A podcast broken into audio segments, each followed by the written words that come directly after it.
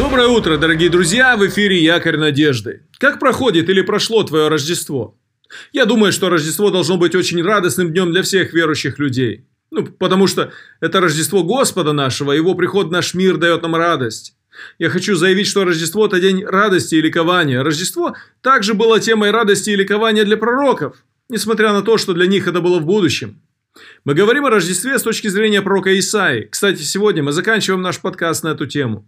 Так вот, давайте посмотрим на то, как Исаия воспринимал Рождество грядущего Мессии. Послушайте этот текст. Исаия, 9 глава, с 1 стиха. «Прежнее время умолила землю Завулонову и землю Нефалимову, но последующее возвеличит Приморский путь, за Иорданскую страну, Галилею языческую. Народ, ходящий во тьме, увидит свет великий. На живущих в стране тени смертной свет воссияет. Ты умножишь народ, увеличишь радость его. Он будет веселиться пред тобою, как веселятся во время жатвы, как радуются при разделе добычи.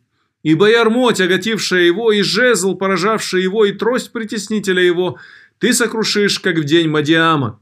Ибо всякая обувь воина во время брани и одежда, обогренная кровью, будут отданы на сожжение, в пищу огню.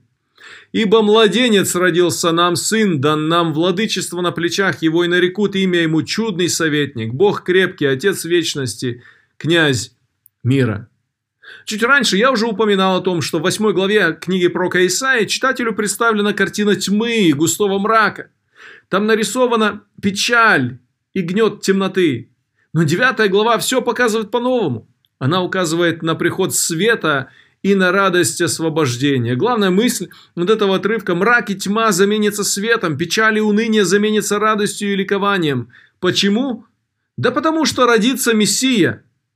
Здесь один э, простой, но очень сильный момент хочу отметить тоже. Галилея языческая. Кстати, почему о ней даже упоминается?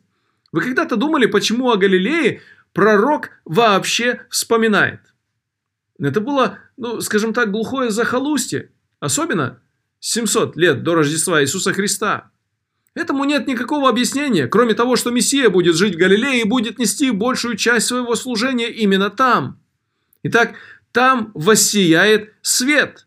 Народу множится и будет веселиться, поражение снято, победа одержана. Все это сказано в этом отрывке из э, нескольких стихов с 1 по 6 стихи 9 главы книги про Исаи. Почему это все будет? Да потому что родится младенец, сильный царь, он родится, и он одержит победу. В этих стихах невозможно не видеть радости.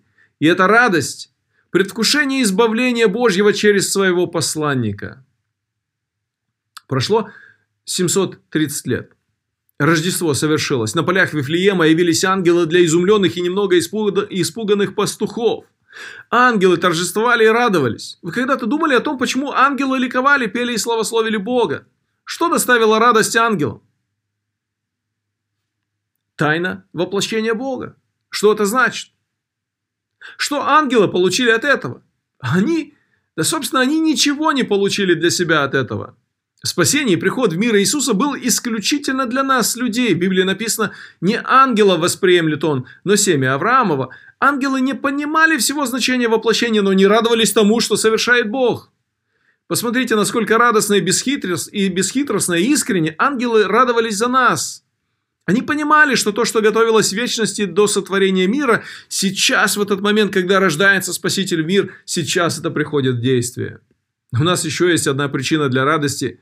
Если Исаия радовался потому, что предвкушал грядущий приход Мессии, то мы радуемся тому, что Он пришел, что Он приходит в нашу жизнь и что Он придет за нами опять. В этом великая радость. Его приход за нами обусловлен и возможен – только из-за того, что он когда-то уже пришел и родился в Вифлееме. Ведь именно через тот приход стало возможным для нас, бывших язычников, присоединение к народу Божьему. Мы стали церковью Иисуса Христа благодаря Его воплощению, смерти и воскресению Его. То, что когда-то возвещали пророки о новом царстве Мессии, нам теперь доступно, и придет день, когда Он, наш Спаситель и Царь, пошлет ангелов своих с трубою громогласною, и они соберут Его народ, нас с вами к Нему. Мы ждем этого времени, и мы радуемся об этом времени. В книге пророка Исаия в 65 главе пророк Исаия видит чудную картину нового мира, когда после судов Божьих Господь переделывает мир совершенно. Мы все еще ждем этого времени, когда все будет по-новому, и мы уже предвкушаем торжество и радость, которые ждут нас в новом царстве царя царей. Это стало возможным через рождение Спасителя в мир, потому что через жертву Иисуса Христа Бог удовлетворил свой гнев по отношению к греху. Иисус принял на себя наши преступления и заплатил собой за наше спасение. Именно для этого было Рождество. Поэтому через принятие Иисуса мы имеем спасение и жизнь вечную, мы имеем надежду и радость жизни с Богом. Первая ступень нового творения, то есть новое, новое сердце, завершается, когда мы принимаем Иисуса. Вторая ступень нового творения завершится, когда мы увидим нашего Господа. Пусть радость Рождества сделает твою жизнь яркой и радостной. Пусть эта радость всегда озаряет твою душу. Благословений тебе в сегодняшнем дне.